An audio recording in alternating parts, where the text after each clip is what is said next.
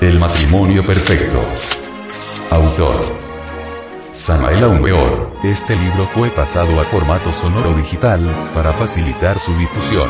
Y con el propósito de que así como usted lo recibió, lo pueda hacer llegar a alguien más.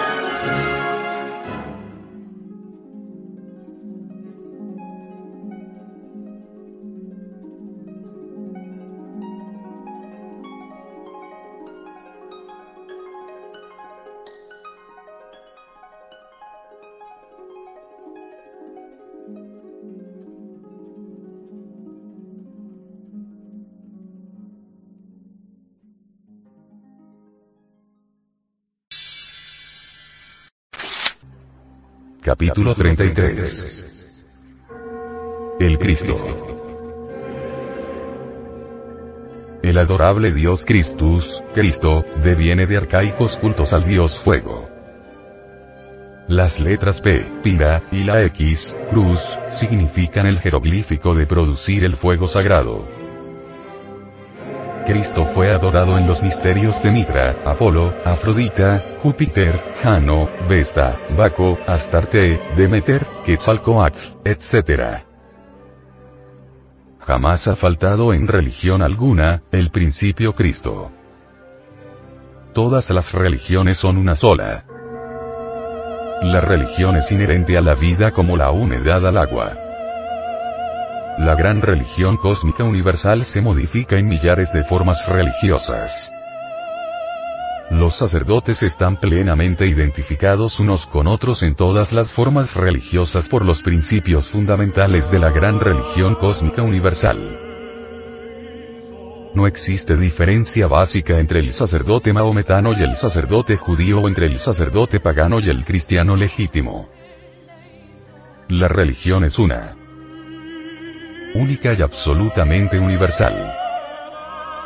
Las ceremonias del sacerdote sintoísta del Japón o de los lamas mogoles es similar a las ceremonias de los brujos y hechiceros del África y Oceanía.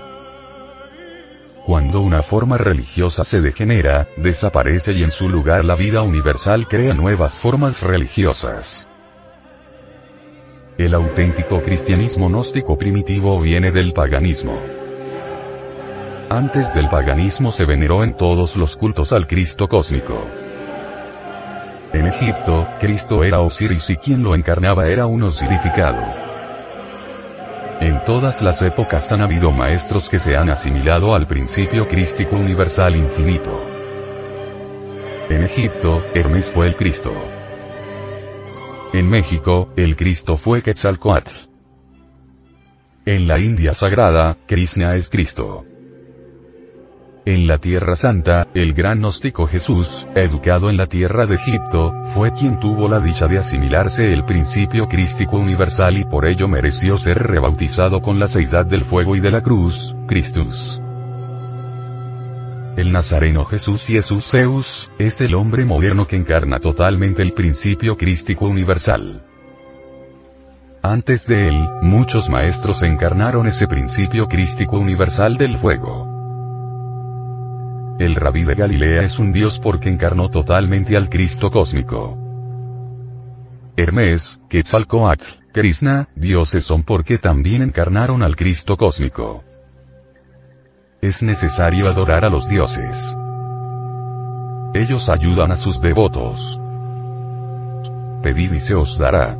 Golpead y se os abrirá. El arte de producir el fuego es la magia sexual. Solo con el matrimonio perfecto podemos producir el fuego, desarrollarlo y encarnar a Cristo. Así nos convertimos en dioses. El principio Cristo es siempre el mismo.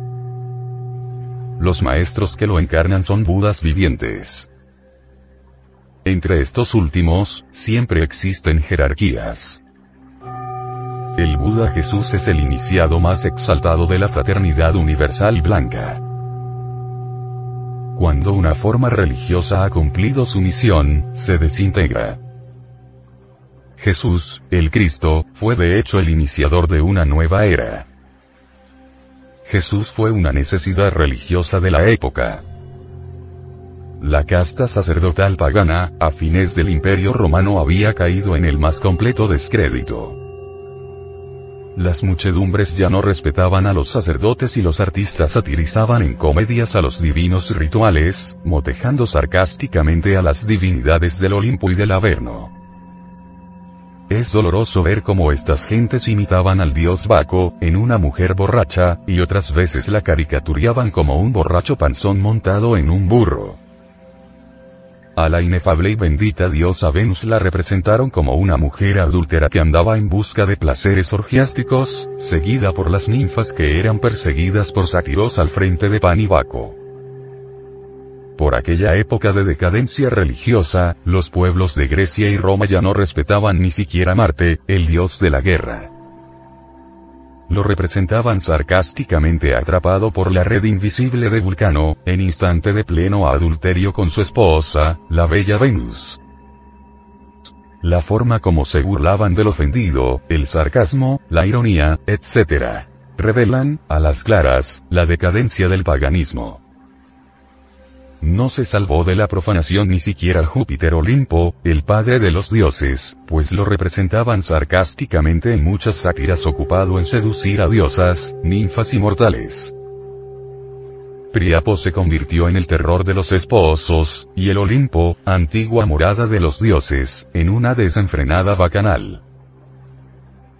El terrible Averno, infierno, gobernado por Plutón, fuente de terror de innumerables siglos, ya no espantaba a nadie y fue entonces comediado con intrigas de todo género, sarcasmos y burlas que hacían reír a todo el mundo. De nada sirvieron entonces los anatemas y excomuniones de los sacerdotes, pontífices, mitrados, etc., etc. Ya las gentes no los respetaban. La forma religiosa había cumplido su misión y su muerte fue inevitable. La mayor parte de los sacerdotes se degeneraron entonces y se prostituyeron en los ya degenerados templos de Vesta, Venus Afrodita y Apolo. Por aquella época fue cuando muchos sacerdotes paganos se convirtieron en vagabundos, comediantes, titiriteros, limosneros. Las personas comunes y corrientes se burlaban de ellos y los corrían a pedradas. En eso terminó la forma religiosa del paganismo romano. Ya esa forma había cumplido su misión y ahora no le quedaba más remedio que la muerte. El mundo necesitaba algo nuevo. La religión universal necesitaba manifestarse con una nueva forma. Jesús fue entonces el iniciador de esa nueva era. Jesús, el Cristo, fue de hecho el héroe divino de la nueva edad. El concilio de Nicea celebrado en el año 325 no creó un nuevo héroe, como suponen los cerdos del materialismo.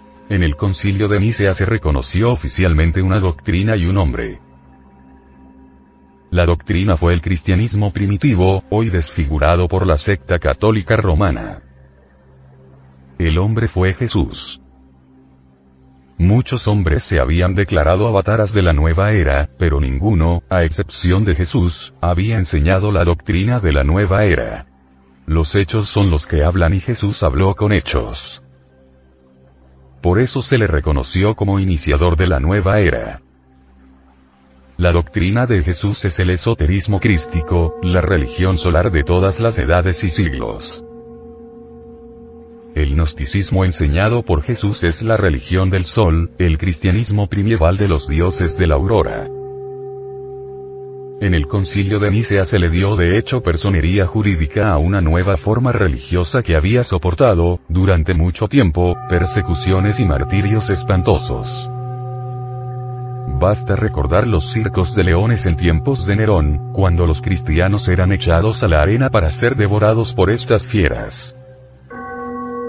Recordemos las épocas de las catacumbas y los sufrimientos de todos aquellos gnósticos. Era muy justo que en el concilio de Nicea se reconociera definitivamente, en forma totalmente oficial, una doctrina solar y un hombre que había encarnado al Cristo cósmico.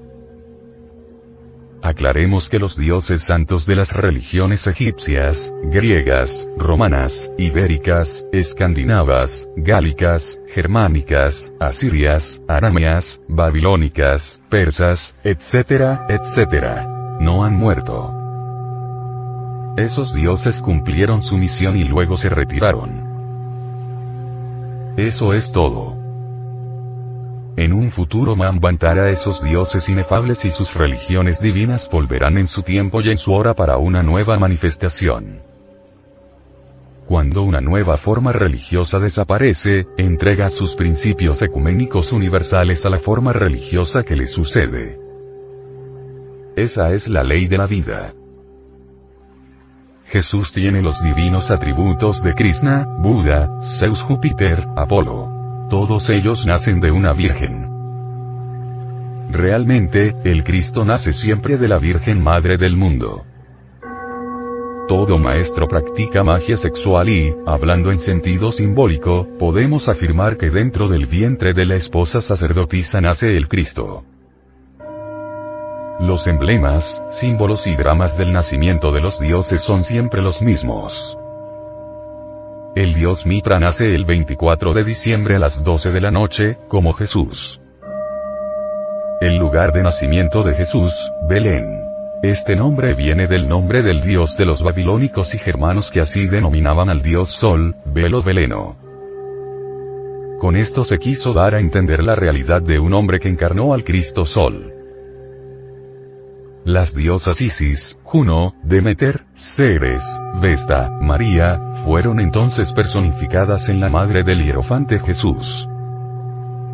La hebrea María fue una gran iniciada. Esto lo sabe todo ocultista.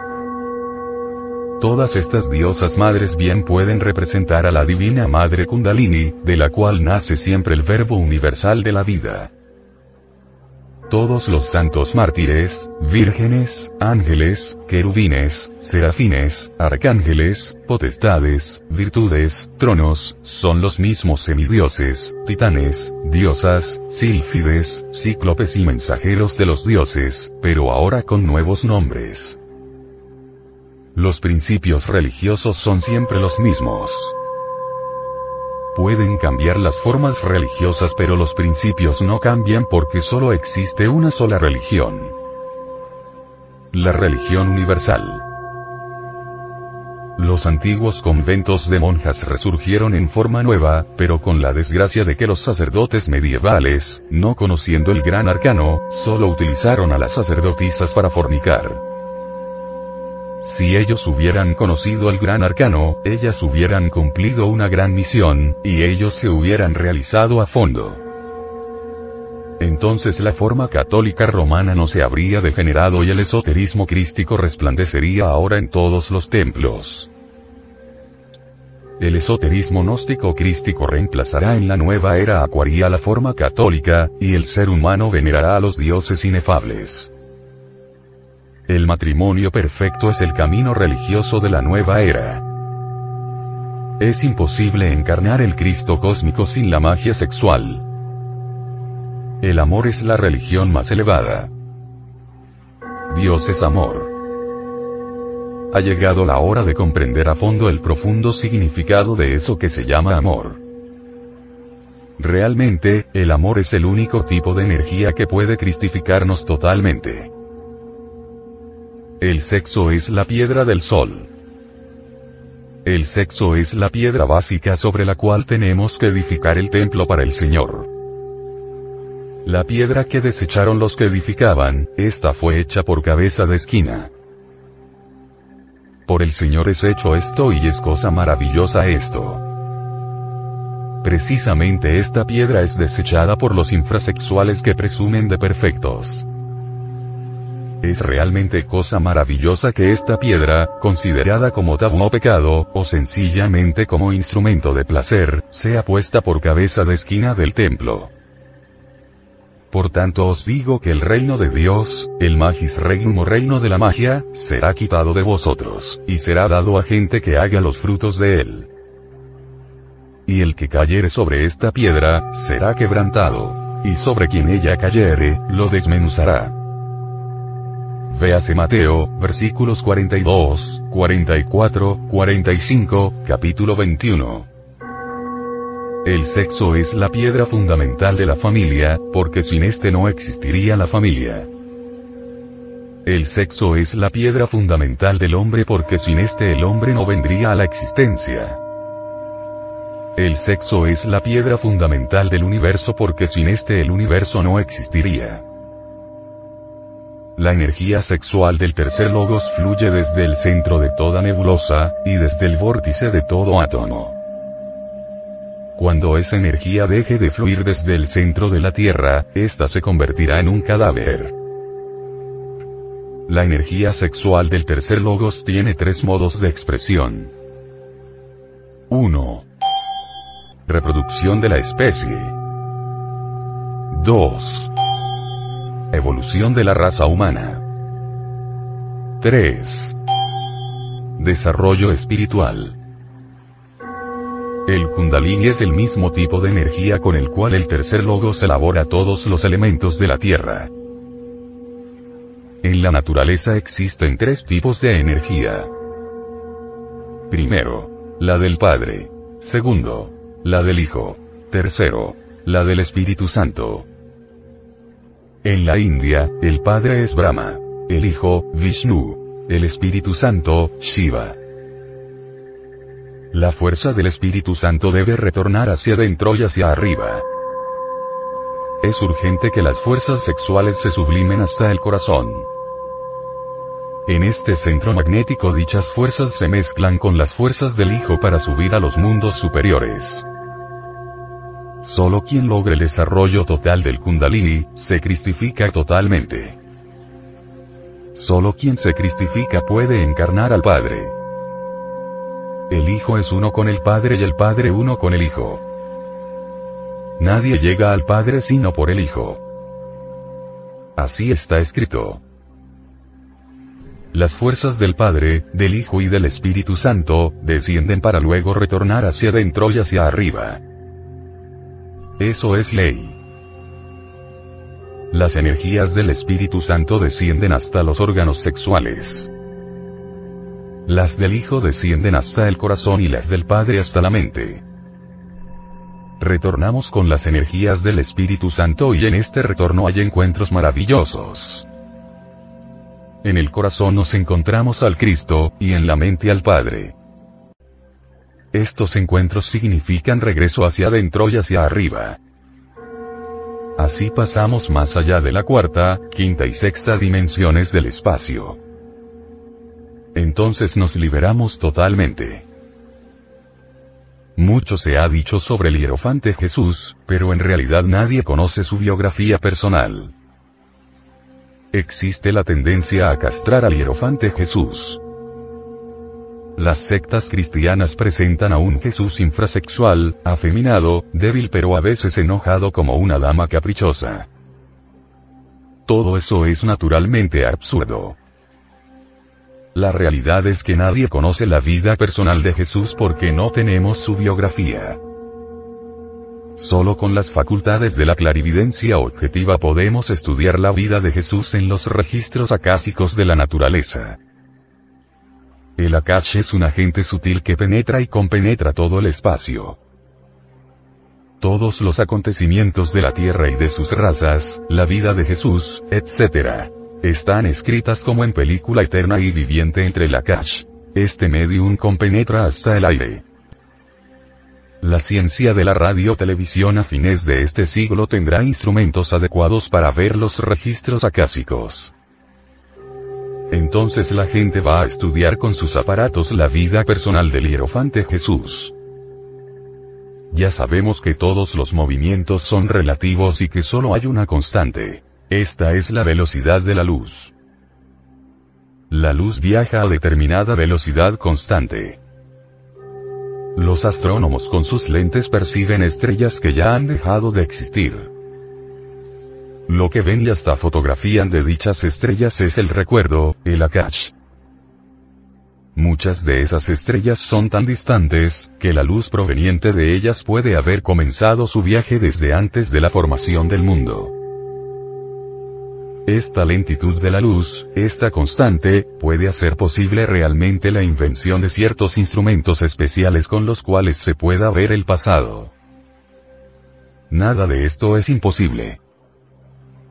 Con un telescopio especialísimo, con un aparato de radio-televisión especialísimo, podrían captarse sonidos y luz, acontecimientos y sucesos ocurridos en nuestra Tierra desde la formación del mundo.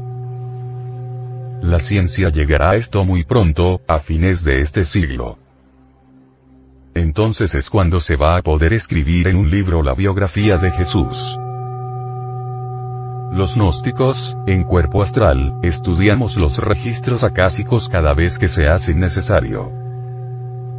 Conocemos la vida del gran maestro y sabemos que Jesús fue realmente todo un hombre en el más completo sentido de la palabra. Jesús tuvo esposa sacerdotisa porque no era ningún infrasexual. La esposa de Jesús fue toda una dama adecto dotada de muy grandes poderes secretos. Jesús viajó por Europa y fue miembro de una escuela de misterios del Mediterráneo. Jesús estudió en Egipto, y practicó la magia sexual con su sacerdotisa, dentro de una pirámide. Así fue como recapituló iniciaciones y alcanzó más tarde la iniciación venusta. Jesús viajó por Persia, India, etc. Así pues el gran maestro fue todo un maestro en el sentido completo de la palabra. Los cuatro evangelios son realmente cuatro textos de alquimia y magia blanca. Comienza la iniciación transmutando el agua de la vida, semen, en el vino de luz del alquimista. Este milagro se realiza en las bodas de Canaán. Siempre matrimonio. Con este milagro se comienza a recorrer la senda de la iniciación. Todo el drama de la vida, pasión y muerte de Jesús es tan antiguo como el mundo. Este drama viene de las antiguas religiones arcaicas del pasado y se le conocen todos los rincones del mundo. Este drama es aplicable a Jesús y, en general, a todos aquellos que recorren la senda del filo de la navaja. Ese drama no es la vida personal de un hombre. Ese drama es la vida esotérica de todos los que recorren el camino secreto. Lo mismo se le puede aplicar este drama a Jesús como a cualquier otro iniciado cristificado. Realmente, el drama de la vida, pasión y muerte y resurrección de Jesús, es un drama cósmico que existe desde mucho antes de la existencia del mundo. Ese drama es conocido en todos los mundos del espacio infinito. Los cuatro evangelios solo se pueden conocer con la clave de la magia sexual y el matrimonio perfecto. Los cuatro evangelios solo se escribieron para servir de guía a los pocos que recorren la senda del filo de la navaja. Los cuatro evangelios nunca fueron escritos para las multitudes.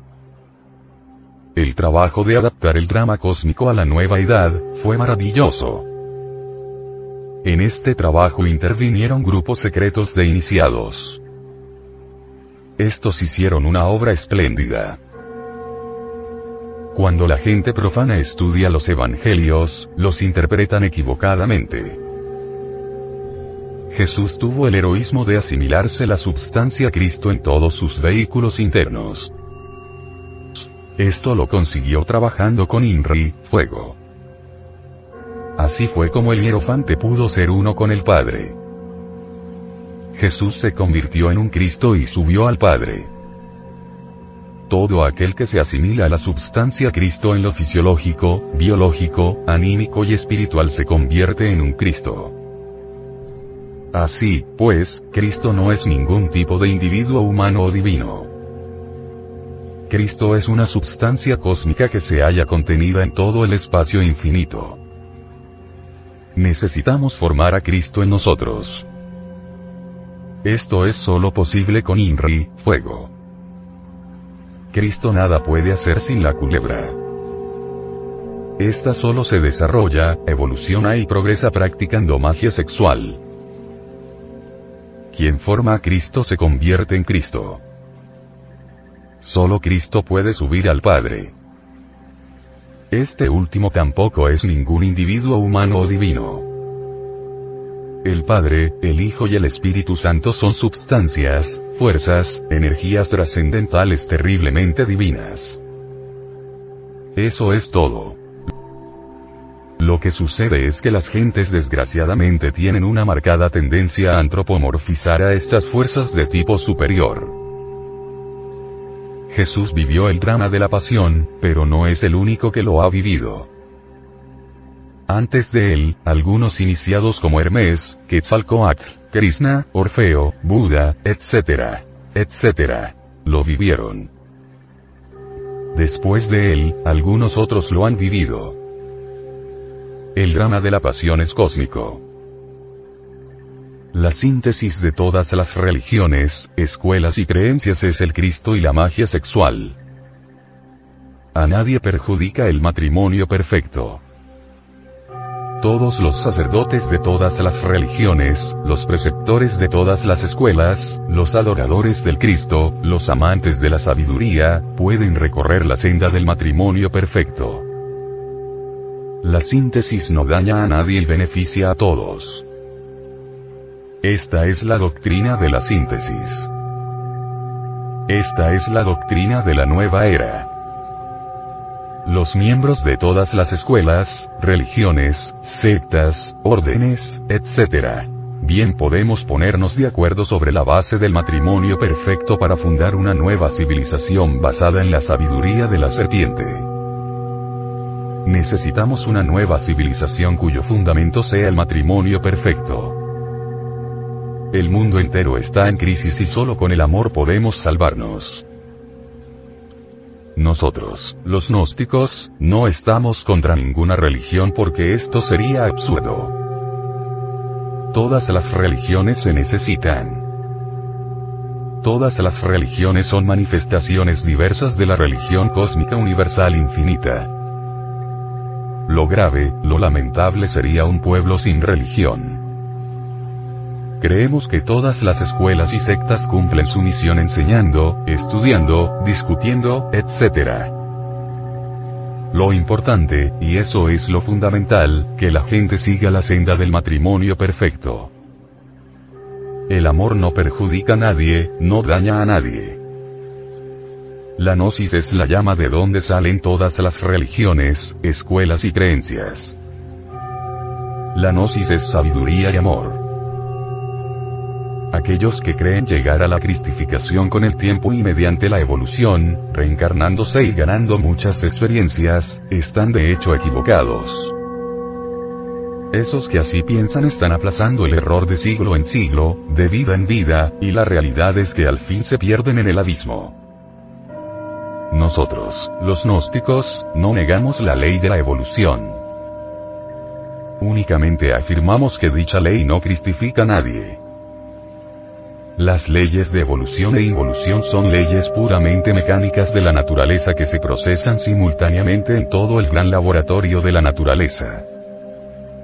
Muchísimos organismos, muchísimas especies son producto de la involución, y muchos otros organismos y especies son producto de la evolución. Lo grave es atribuirle a la evolución cosas, virtudes y cualidades que ésta no tiene. La evolución no cristifica a nadie. Quien quiera la cristificación necesita la revolución de la conciencia. Esta solo es posible trabajando con el grano. Hemos de aclarar que el trabajo con el grano tiene tres líneas completamente definidas. Primera. Nacer. Segunda. Morir. Tercera. Sacrificio por la pobre humanidad doliente. Nacer es un problema completamente sexual. Morir es cuestión de santidad. Sacrificio por la humanidad es cristocentrismo debe nacer el ángel dentro de nosotros mismos. Este nace de su germen sexual. Debe morir el satán, esto es cosa de santidad. Debemos dar la vida para que otros vivan. Esto es cristocentrismo. El hierofante Jesús vivió realmente todo el drama de la pasión así como está escrito. Nosotros, aun cuando somos realmente unos míseros gusanos de la tierra, necesitamos también vivir todo el drama de la pasión. Jesús fue hijo de un soldado romano y de una mujer hebrea.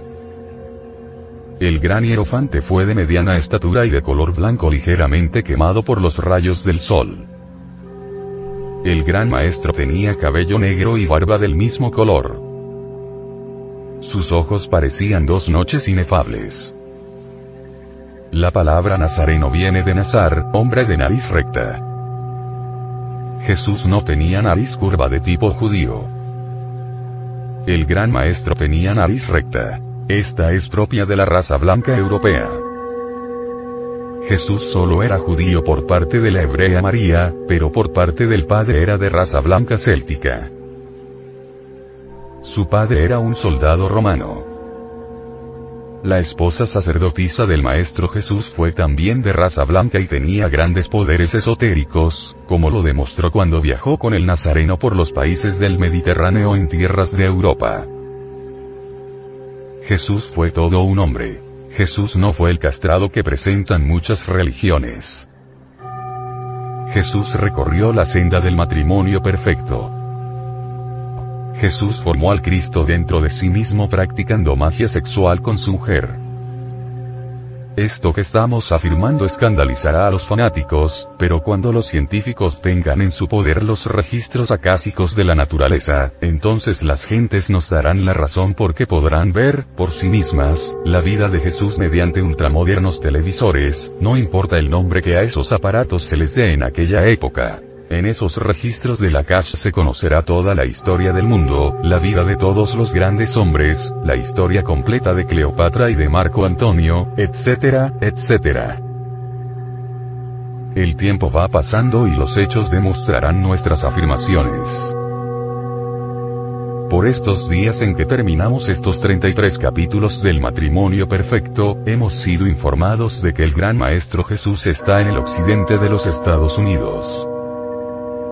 El gran maestro anda por las calles anónimo y desconocido, viste como cualquier paisano y nadie lo conoce. Un tremendo fluir de energía crística sale de él y se difunde por toda la América. El gran maestro conserva todavía el mismo cuerpo que tuvo en la Tierra Santa. Ciertamente el gran hierofante Jesús resucitó al tercer día de entre los muertos, y vive todavía con su cuerpo físico. Jesús logró la resurrección mediante el elixir de la larga vida porque se cristificó. Jesús se cristificó porque recorrió la senda del matrimonio perfecto. Cerramos estos 33 capítulos afirmando que en el centro de los cuatro caminos llamados religión, ciencia, arte y filosofía, se encuentra la suprema síntesis. Esta es el matrimonio perfecto.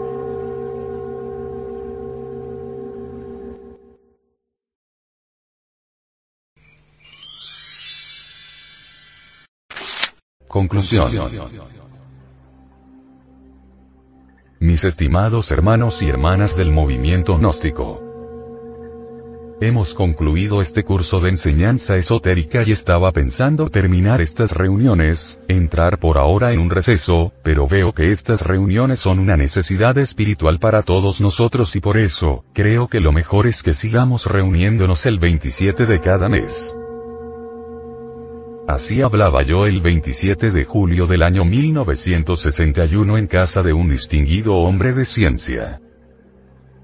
Por aquellos días había terminado el matrimonio perfecto y simultáneamente había concluido un curso de enseñanza sexual esotérica que había dictado para un grupo de estudiantes gnósticos Rosacruz. El motivo por el cual pensé terminar las reuniones esotéricas en México, fue el desencanto. En principio, la sala de reuniones estaba llena de gente. Todos gozaban estudiando los misterios del sexo y la senda del matrimonio perfecto. Después, conforme pasaban los días, a la gente ya no le interesó el matrimonio perfecto ni la magia sexual. Cumplidos dos años de reuniones, los asistentes esoteristas llegados a dichas reuniones se podían contar con los dedos de la mano. En tales circunstancias, yo consideré que resultaba inútil seguir dictando conferencias. Mis intenciones eran terminar esa noche con conferencias y reuniones. Empero, algo notable me ocurrió esa noche.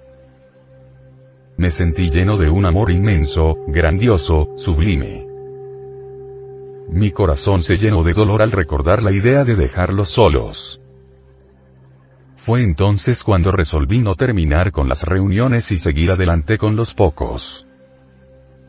Cuando regresé a casa recibí un mensaje telepático del templo de Chapultepec. Se me ordenó salir de casa y trasladarme inmediatamente al bosque de Chapultepec. Yo obedecí la orden y salí de casa rumbo a este bosque maravilloso del cual habla el maestro Viracocha en su novela Rosa Cruz.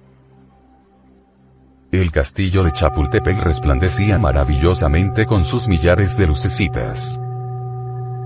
Las avenidas y graderías centrales estaban solitarias y las puertas herméticamente cerradas. Resulta difícil entrar a esas horas de la medianoche en el bosque de Chapultepec porque los celadores y gendarmes se hallan alertas y vigilantes, y puede darse el caso de que si algún estudiante gnóstico Rosacruz se aventurare a penetrar en el bosque, sea confundido con algún ladrón. El celo de los guardianes es grande porque en el castillo de Chapultepec existen inmensas riquezas. Recordemos la vajilla del emperador Maximiliano, todo de oro macizo, y las riquezas coloniales encerradas en los salones del palacio. Este es el palacio más magnífico de México. No importa cómo pude entrar en el bosque de Chapultepec a la medianoche. La realidad fue que entré. Eso es todo. Anduve por una avenida dando vueltas al cerro de Chapultepec, siguiendo la dirección de las fuentes que construyera el presidente Madero. El camino estaba desierto, y la noche oscura.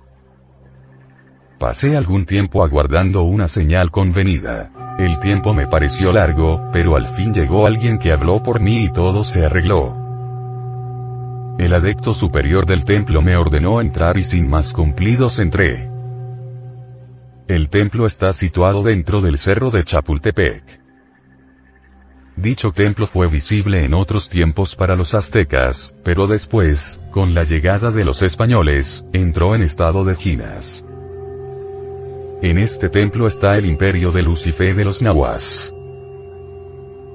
Dos guardianes de espada desnuda guardan la entrada y nadie puede entrar allí sin orden superior. Aquella noche fue de inmensa dicha para mí. El templo estaba inundado por una luz de inmaculada blancura. Era luz compenetrada de vida y espíritu, luz que no hacía sombra por ninguna parte. Esa luz sale de una custodia cáliz. Dentro de semejante luz se siente el alma llena de felicidad verdaderamente indescriptible. Un ángel penetró conmigo en el templo y tomó asiento. El adepto superior del templo, nos enseñó algunos cuadros hermosísimos llenos de vida y movimiento. Estos cuadros abundan mucho en las logias blancas. Ya Franz Arman nos habló en su libro titulado Una aventura en la mansión de los adeptos Rosacruces, sobre esta clase de cuadros que él vio en el templo Rosacruz de Bohemia. Las figuras de esta clase de cuadros están llenas de vida y movimiento. Este es el llamado arte regio de la naturaleza. El superior del templo, viendo nuestra admiración por los cuadros, se dirigió al ángel y luego a mí, diciéndonos. Se les prohíbe a ustedes tocar estos cuadros. El ángel obedeció fielmente la orden. Yo, francamente, me sentí tentado a tocarlos. Eran tan hermosos. Un severo recordatorio del maestro dado a tiempo, fue suficiente. Ya se lo dije a usted, señor, que se prohíbe tocar estos cuadros. Ciertamente yo no pienso tocarlos, fue mi disculpa. El templo brillaba aquella noche con gloria inefable. Es imposible describir con palabras humanas tanta belleza. El techo, las paredes, todo era de oro macizo. Empero, algo me llenó de asombro. Yo había oído hablar tanto de teosofía, rosacrucismo, hermetismo, yoguismo, etcétera, etcétera. Y ahora aquí, en pleno templo gnóstico Rosa Cruz de Ginas. Solo había un pequeño grupo de caballeros y damas que, como yo, también habían sido invitados a la reunión del templo. Recordé las salas de algunos profesores de ocultismo, siempre llenas de millares de personas. Recordé los templos del mundo, repletos de millares de seres humanos. Recordé las logias que se hacen llamar Rosa Cruces con sus millones de afiliados, y ahora aquí en pleno templo de la Logía Blanca, los pocos que habían, se podían contar con los dedos de la mano. Entonces comprendí todo. Al principio venían a nuestras reuniones esotéricas muchísimas personas. Conforme fue pasando el tiempo el número de asistentes fue disminuyendo notablemente y ahora solo unos pocos sedientos de sabiduría y amor, venían a nosotros. Cuando comprendí esto exclamé espontáneamente. Los templos, logias y escuelas del mundo están siempre llenos de muchas gentes porque Satán los tiene engolosinados, pero a los templos de la verdadera sabiduría divina solo vienen unos pocos. Así hablé con una voz que me asombró a mí mismo, y cuando hablé, vi el asentimiento del superior del templo. Entonces, este dijo. Así es, Satán los tiene engolosinados. Acto seguido, después de haber confirmado mis palabras, el maestro ordenó al ángel subir al coro de los músicos y cantores, para que cantara. El ángel obedeció y después de haber subido al coro, cantó en ópera la historia de los siglos. El ángel, desde el punto de vista doctrinario, se colocó mentalmente en los tiempos de la futura quinta ronda de evolución planetaria. Por aquella época ya la Tierra químico-física solo será un cadáver, una nueva luna. Entonces toda la vida evolucionante se desarrollará en el plano etérico o región etérica de nuestra Tierra.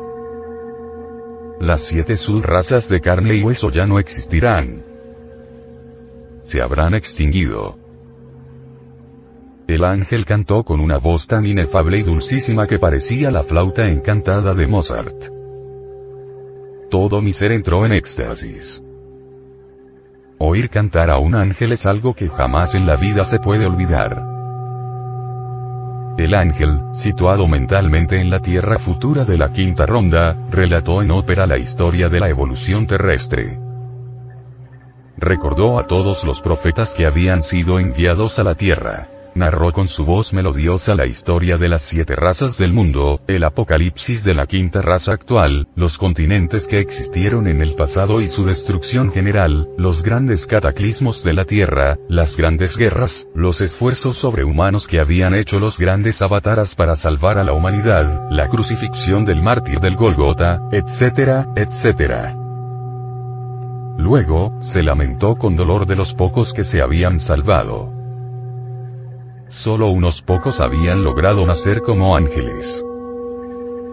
Los demás, la gran mayoría de seres humanos, se los tragó el abismo. De todos los billones de almas que entraron a evolucionar y involucionar en el planeta Tierra, solo un puñado de criaturas sirvieron para el estado angélico.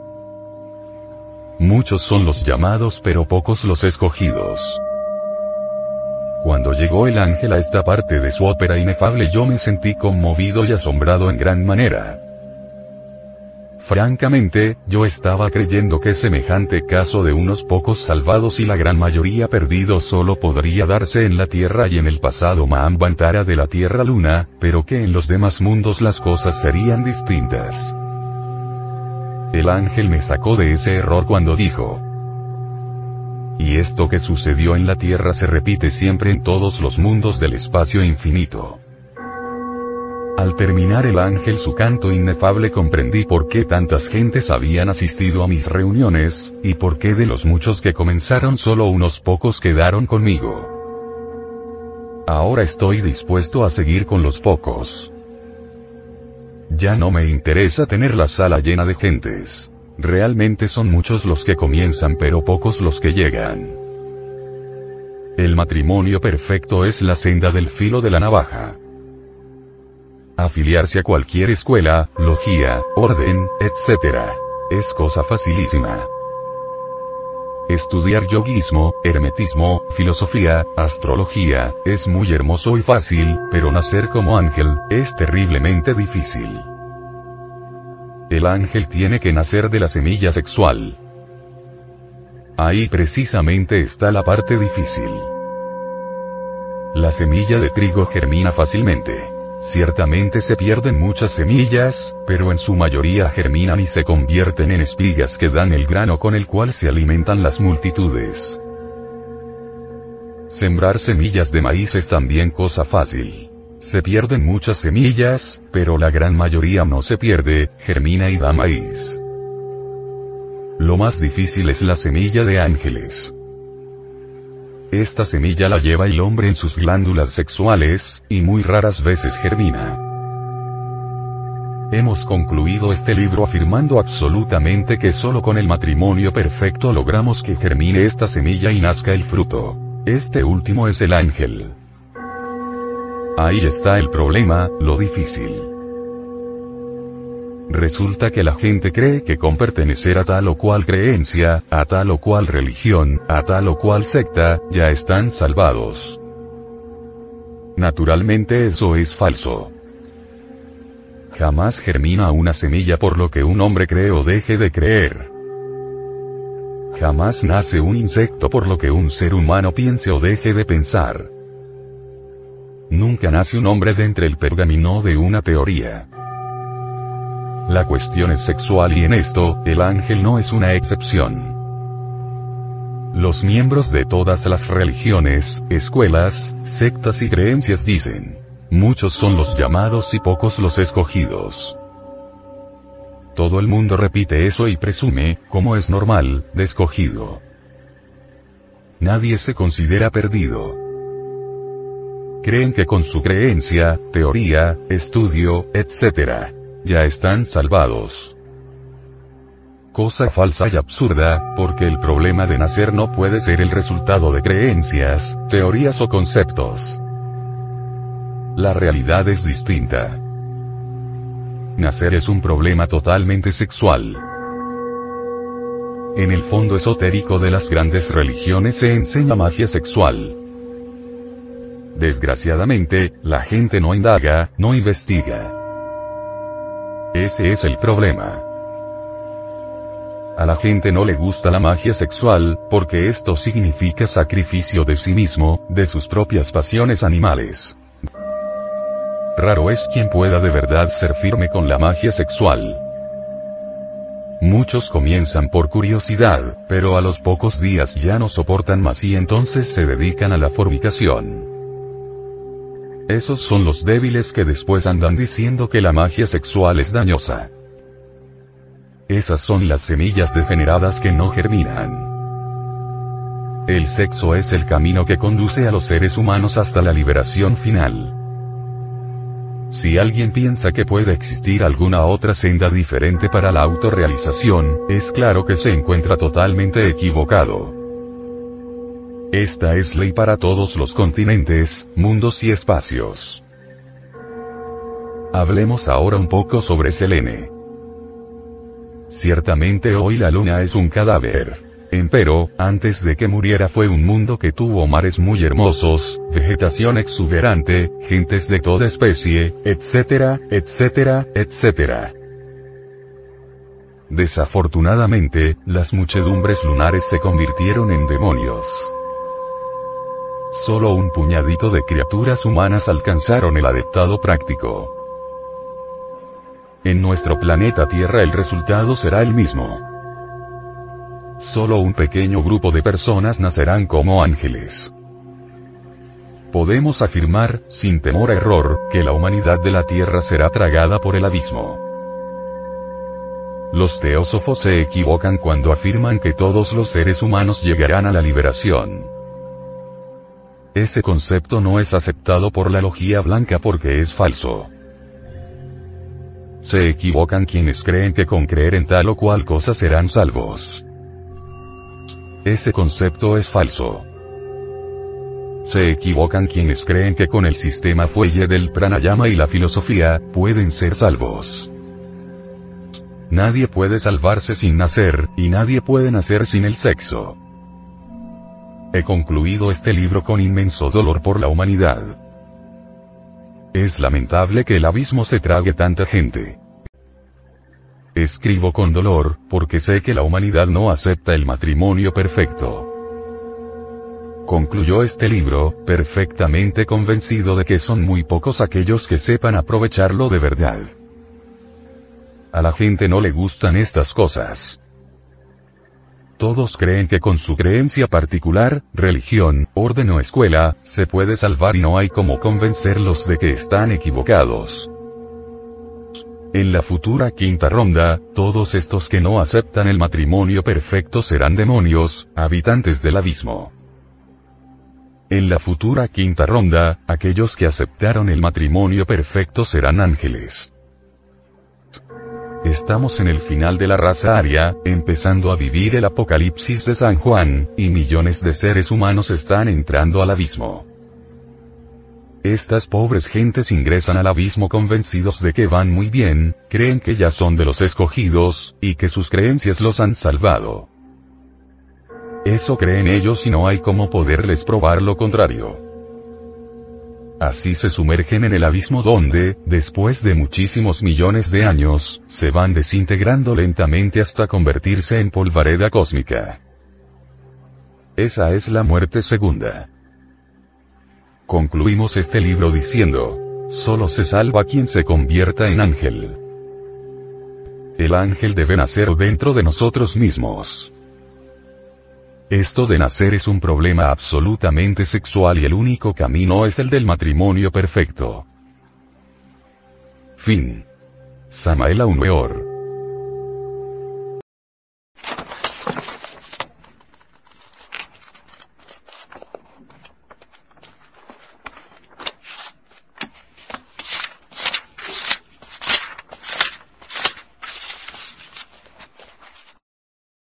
Este libro fue pasado a formato sonoro digital, para facilitar su difusión. Y con el propósito de que así como usted lo recibió, lo pueda hacer llegar a alguien más.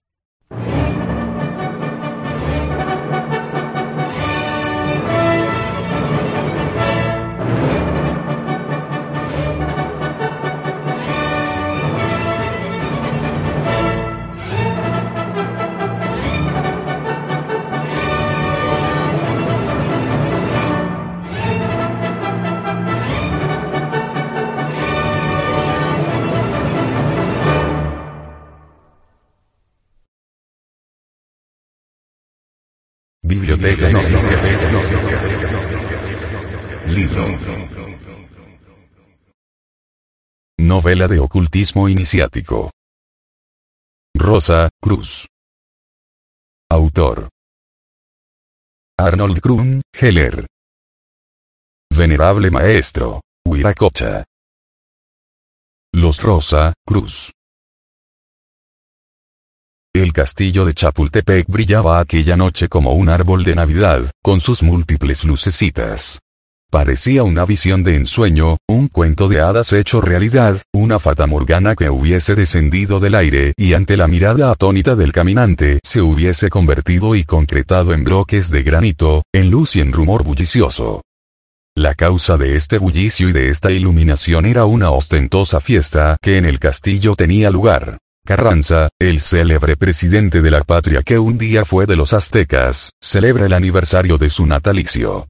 ¿Qué mayor motivo de fiesta y ornato podía darse en el castillo, que el de celebrar el natalicio de su morador, del creador del México moderno, el promulgador de la nueva constitución, el mandatario más grande que ha tenido México después de Juárez y Madero y cuyo igual no lo verá la generación actual? Las avenidas y la gradería central eran todo movimiento.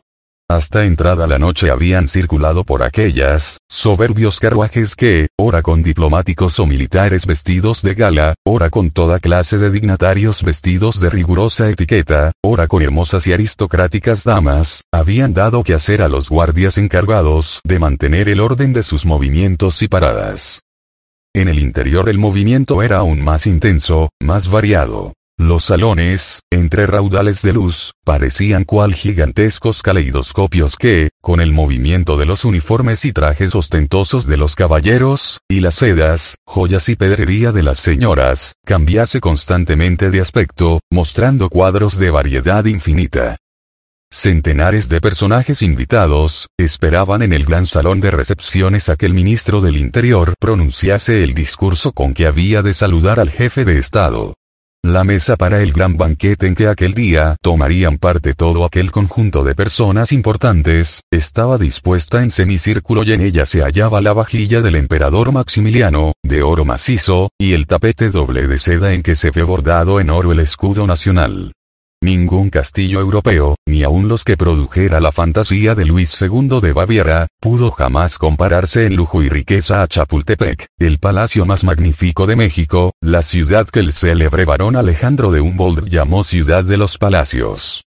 Entre toda aquella multitud de personalidades cuya conversación, que comenzara reservada y tímida, se hallaba a la sazón animadísima, había un hombre cuyo porte reservado y silencioso pudiera haber llamado la atención a quien no la tuviese demasiado ocupada con los múltiples requisitos del día.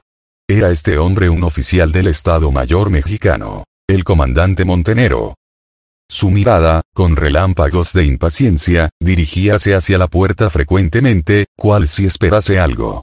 En esta actitud de expectación y un tanto de ansiedad, se mantuvo durante algún tiempo, ajeno a cuanto le rodeaba y sin que al parecer le interesase nada de lo que en el castillo ocurría, hasta que uno de los sugieres, llegándose a él entre respetuoso y disimulado, púsole en la mano un billetito y lo dejó discretamente.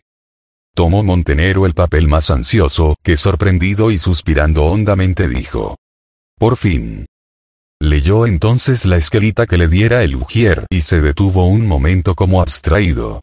Después, volviéndose hacia un caballero de cierta edad con el que había mantenido escasa conversación y que se hallaba sentado cerca de él, le dijo. Siento mucho abandonarle, pero un asunto urgente me requiere y debo salir. ¿Cómo? ¿Es posible que deje usted la fiesta en este momento? contestó su interlocutor. En verdad, contestó Montenegro, parece un desaire a la fiesta. Pero... No, replicó el otro, no creo yo que vaya la fiesta a darse por aludida, ni menos ofendida, si usted se marcha. Pero, ¿no le parece a usted que vale la pena el permanecer aquí aunque sea dejando de acudir a una cita, y aunque esa cita sea amorosa? Oh, dijo Montenero sonriendo levemente, le he de advertir que no se trata de una cita amorosa, sino de algo mucho más serio y más importante para mí. Su interlocutor le miró con un gesto de asombro un tanto fingido y dijo enfáticamente. Supongo que no se tratará de un duelo. Ciertamente que no, aclaró Montenero. Pero tiene para mí tanta importancia como si lo fuera. Bien, dijo más reposadamente el caballero. No se detenga usted pues, por mí, que no le molestaré más con mis absurdas suposiciones. Ya veo que no es posible detenerle de ningún modo. Siento, sin embargo, que pierda usted la fiesta, que promete ser magnífica. Gracias por su buen deseo. Quizá pueda volver antes de acabada. Le ruego que si durante mi ausencia alguien preguntase por mí, tenga a bien disculparme. Cambiaron las últimas palabras de despedida, un cordial apretón de manos y Montenero con aire distraído dejó el salón y, evitando la salida central por si tropezaba con quien pudiera entretenerle, salió a uno de los jardines y de este a una de las avenidas laterales. Anduvo por ella un momento dando la vuelta al cerro de Chapultepec, siguiendo la dirección de las fuentes que construyera el presidente Madero. El camino parecía desierto. Montenero miró en derredor tratando de descubrir a alguien. Acordóse entonces de la señal convenida y poniéndose los dedos en los labios silbó con fuerza. Al conjuro de su silbido presentóse ante sus ojos, cual salido de la tierra, un indígena vestido con el típico calzón, poncho y sombrero del país. Buenas noches, mi mayor. Aquí estoy para que usted me mande. Hola, amigo. Usted por aquí, Comprendió enseguida Montenero que este era el hombre con quien debía de encontrarse. Como ya eran amigos, le entró de pronto un sentimiento de confianza y le dijo. Ahora eres tú quien debe mandar, puesto que debes guiarme. Bueno, Entonces, sígame por acá. Apenas habían andado unos 500 pasos más, cuando el indígena, deteniéndose, volvióse hacia Montenero y le dijo. Ya hemos llegado. Tengamos cuidado de que nadie nos vea, no es conveniente. Procure usted vigilar para que no seamos sorprendidos. Agachóse y después de escarbar un momento en la tierra, extrajo una cadenita, después de volverse a cerciorar de que nadie los veía, tiró de ella. Abrióse entonces la montaña y apareció ante ellos la abertura que daba acceso a modo de gruta en la que el indígena introdujo a Montenero. Apenas entraron, cogió el indígena otra cadena y tirando de ella cerró de nuevo la entrada para preservarla de las miradas curiosas. Entonces el indígena cogió de la mano a Montenero y le condujo por el socavón hacia adelante. Montenero estaba atónito. Recordó entonces que el padre Sagaún, que describe a México con infinidad de detalles, nunca mencionó que el cerro de Chapultepec fuese hueco. El indio vio lo perplejo que Montenero se encontraba y le preguntó. ¿Qué le parece todo esto? Me parece raro esto. ¿Es esto el estado de Ginas, o sea, un fenómeno de la cuarta dimensión? Sí, mayor. Esto solo lo vemos nosotros. El vulgo no se da cuenta de que existen estas cosas. Pero deje usted esta preocupación, que ya se le explicará todo. ¿Qué le parece el cerro ahora? Aquí. Decididamente que allá arriba estaba mucho mejor.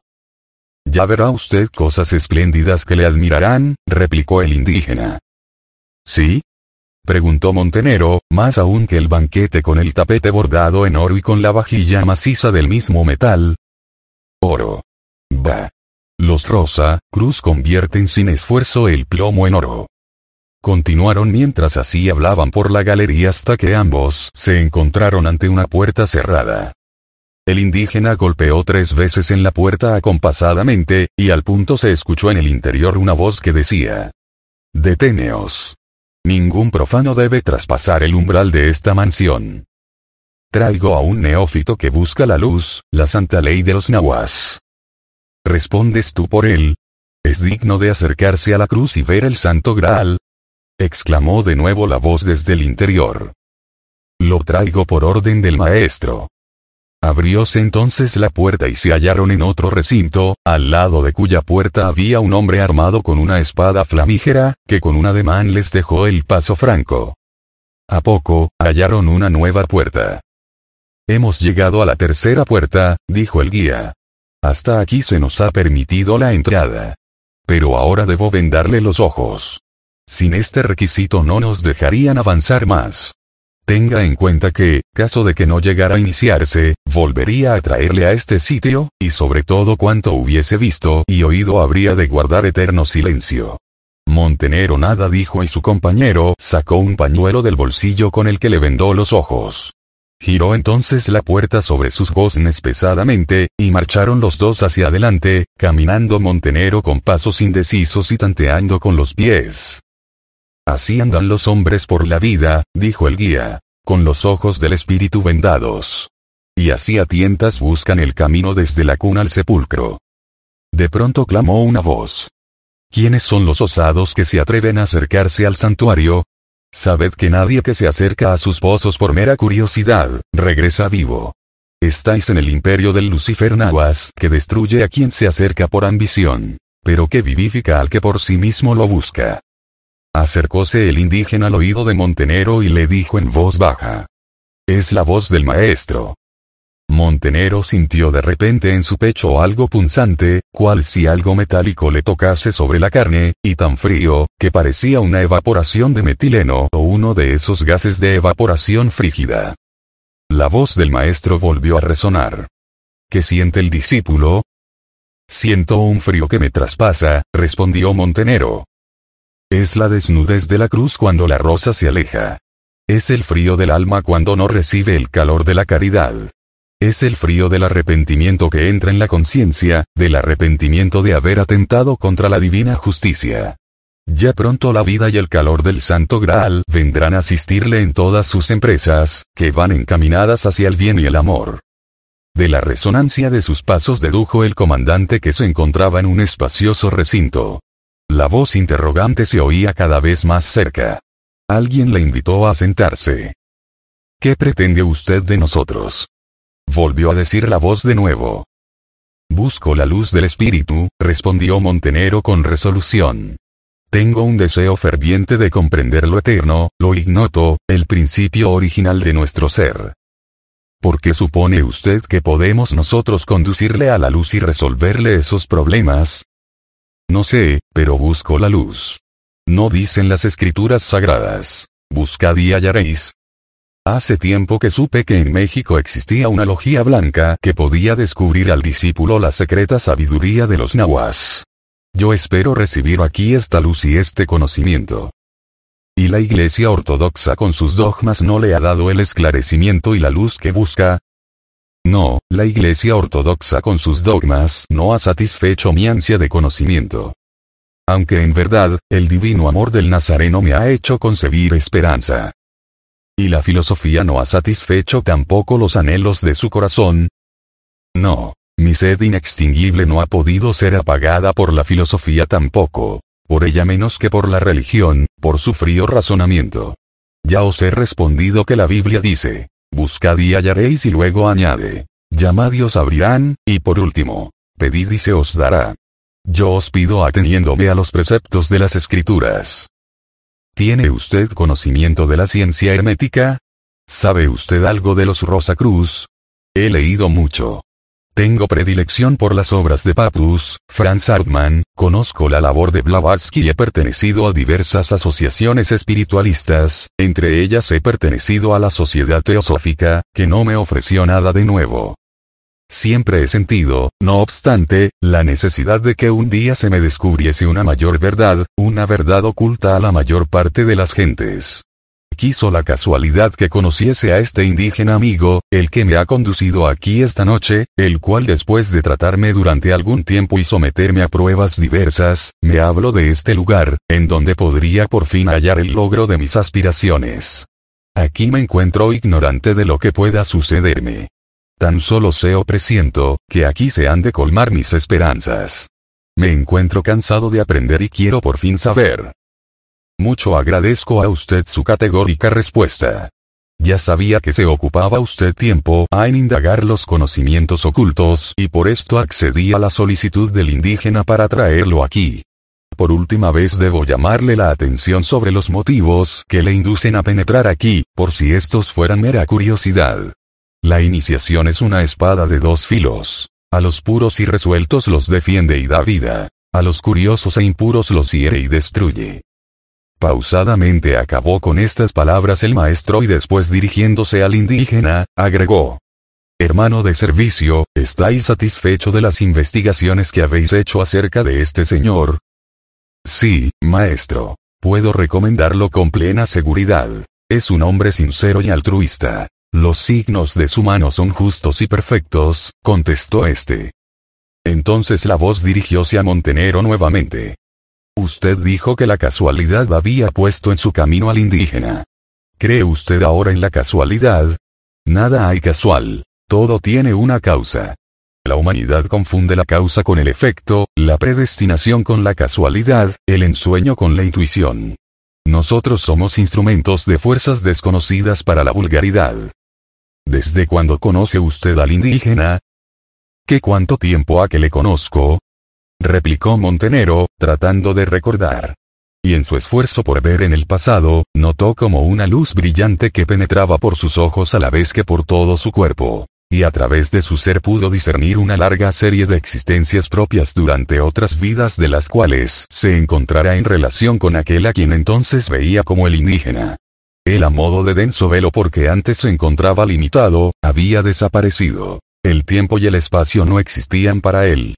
Entonces percibió la realidad de la cuarta dimensión. Y todo su ser se encontraba invadido por una sensación voluptuosa.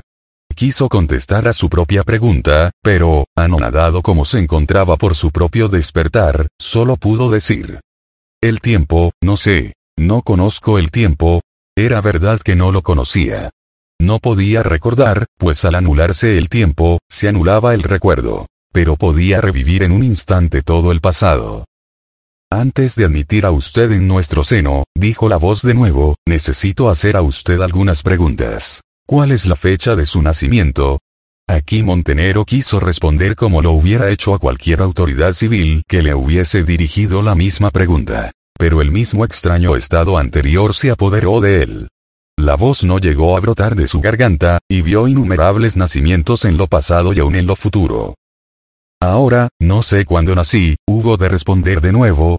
Es otra vez una cuestión de tiempo. El tiempo, no sé. No conozco el tiempo. Pero se dijo. Si no existe el tiempo, el espacio tampoco debe existir. Hace tiempo que buscaba usted la luz. ¿Qué clase de luz buscaba usted? Quise decir la luz de la verdad, dijo Montenegro. ¿Qué es la verdad? La verdad, la verdad es, repetía mientras pensaba Montenegro, la realidad, la esencia, la realidad indestructible de la naturaleza. Bien. ¿Y qué es la mentira? La mentira es la sombra. Sí, en verdad. La verdad es de Dios y en Dios. ¿No es así? Sí, dijo Montenero, la mentira es de los hombres. Nosotros hemos creado la mentira. Bien, explicó el Rosa Cruz, la mentira es de los hombres. Nosotros hemos creado la mentira. Bien, explicó el Rosa Cruz, Dios es la verdad misma, y solo la verdad en nosotros puede conocer la verdad divina. Hay que alcanzarla y vivirla en nuestro interior para llegar a conocerla. La verdad está fuera del tiempo, más allá del espacio. Solo por el conocimiento del ser verdadero, llega el hombre al conocimiento de la verdad. Estoy dispuesto a someterme a cuantas pruebas se consideren necesarias. Entonces acercaos, indicó alguien. Sintió en este momento Montenero una inquietud y una zozobra que no podía dominar. Le pareció que la venda no solamente le cegaba, sino que no le dejaba oír bien. El indígena, al ponérsela, le había cubierto con ella los orificios del oído. Sin embargo, avanzó decidido en dirección al maestro. Pero, ¿qué es esto? exclamó de pronto. Sus pies habían perdido tierra firme y había caído en el vacío. Encontróse en una profundidad, quizá un pozo, con las manos y los pies hundidos en tierra blanda y húmeda. Le parecía oler a ozono. Era como si la tierra que le rodeaba se encontrase cargada de fluido especial que no tiene la tierra común. Ciertamente debía haber caído en un pozo. Pero a la vez le parecía que no había sentido la caída, que no había habido agujero. Era todo ello muy vago, enigmático e inexplicable. El tiempo que había mediado entre la caída y el momento en que se diera cuenta de su situación, había sido el de un relámpago. A él le parecía, sin embargo, una eternidad. En aquel conjuro de extrañas sensaciones, sintió cual si viviese de nuevo toda su vida, cuál es la experiencia de algunos suicidas que no han llegado a lograr su objetivo, según han confesado después por sí mismos. Todo esto le sucedía con una rapidez vertiginosa.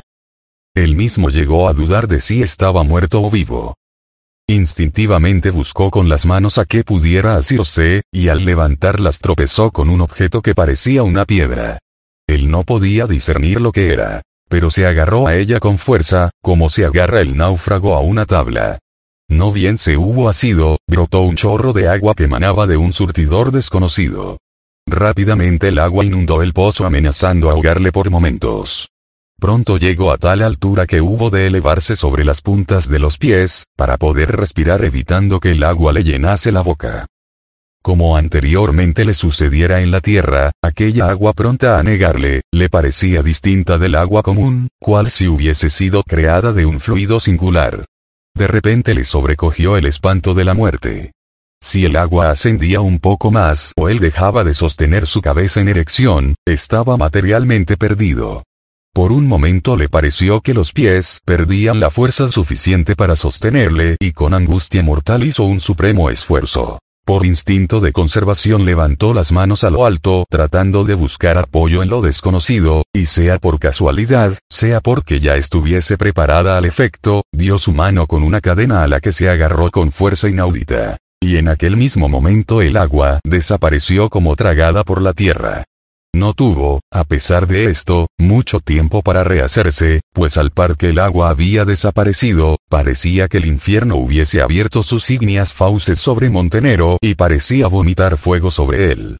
Empezó a sentir una sed voraz, y trató de aliviarla aspirando el aire fresco de antes a bocanadas. Pero las llamas le envolvían. De nuevo le pareció que las llamas que le rodeaban no eran del género de fuego que él conocía, ni se dejaba sentir en la misma forma. Como la tierra y el agua, parecía algo magnético más bien que físico. Él, sin embargo, se abrazaba. En su imaginación angustiada, creyendo próxima la muerte, ocurriósele aquella frase de la cruz, que lleno de fe, con las manos juntas, en oración, repetía. Señor, no me abandones. Sálvame, el sonido de su propia voz, en este instante diferente de lo común, que vibraba en su imaginación, le indujo maquinalmente a reproducir los mismos sonidos, pero su boca abierta por el afán de aspirar un poco de aire, tan solo reprodujo el sonido de las vocales a cuya vibración encontró un auxilio inesperado. En efecto, el calor abrasador que recibía de aquel ardor llameante, desapareció como por encanto, y el fuego todo, se disipó. Así Montenero pudo descubrir en el sonido de las vocales el poder maravilloso de disipar el fuego. Vio dentro de sí una I, que le hizo recordar el ignis del latín fuego alma una A, aqua agua, materia cuerpo y por último una O, origo principio espíritu. Esta I, A, O, el primer mantra, se encuentra en las inscripciones de muchos templos antiguos.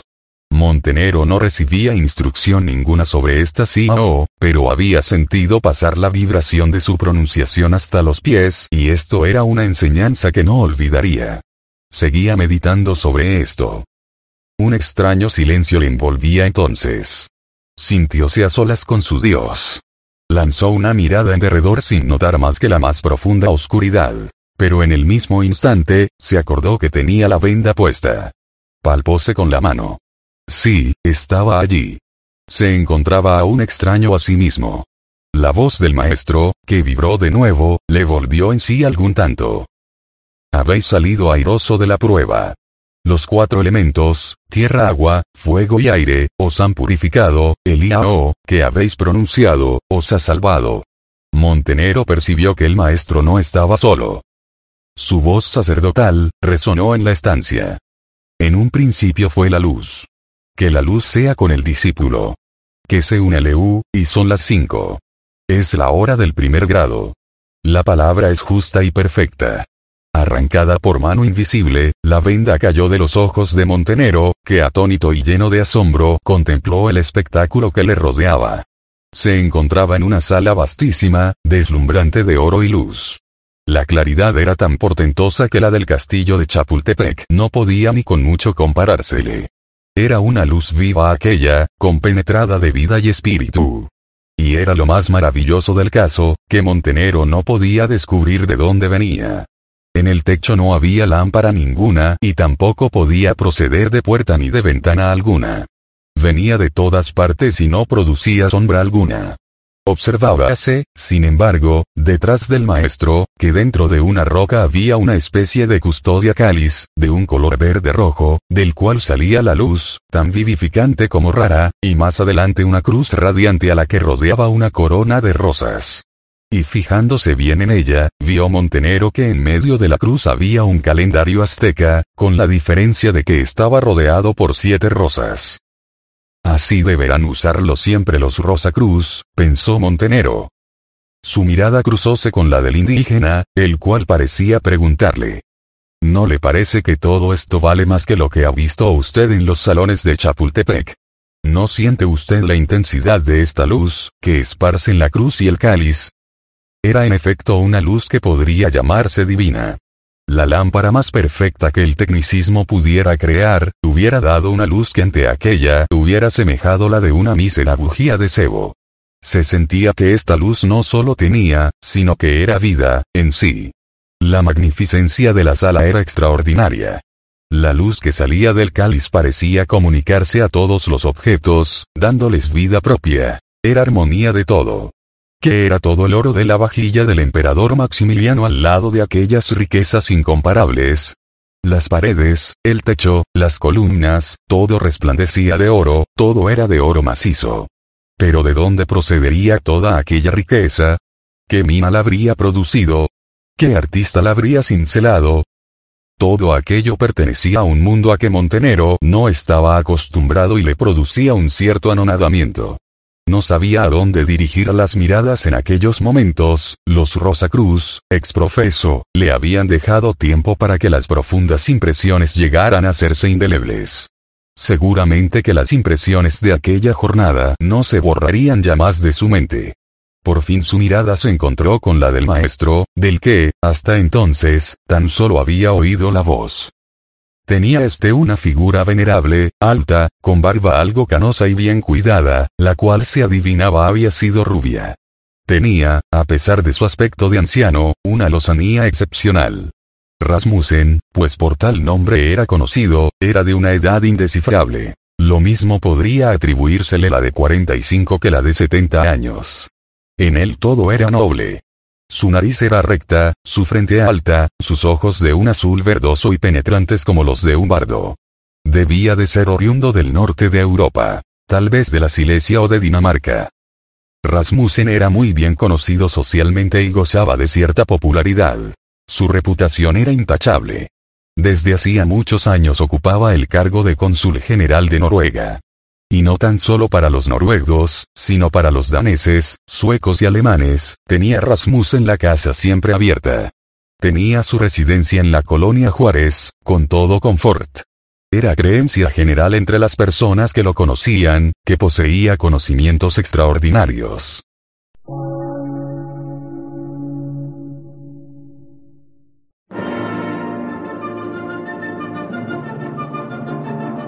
Emisora, gnóstica, transmundial. Por una nueva civilización y una nueva cultura, sobre la faz de la Tierra.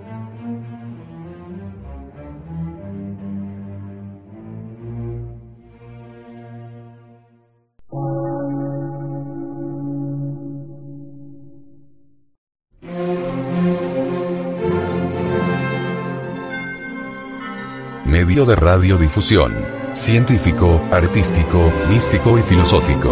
De la Asociación Colombiana de Centros de Estudios Gnósticos, Antropológicos, Psicológicos y Culturales. A. C.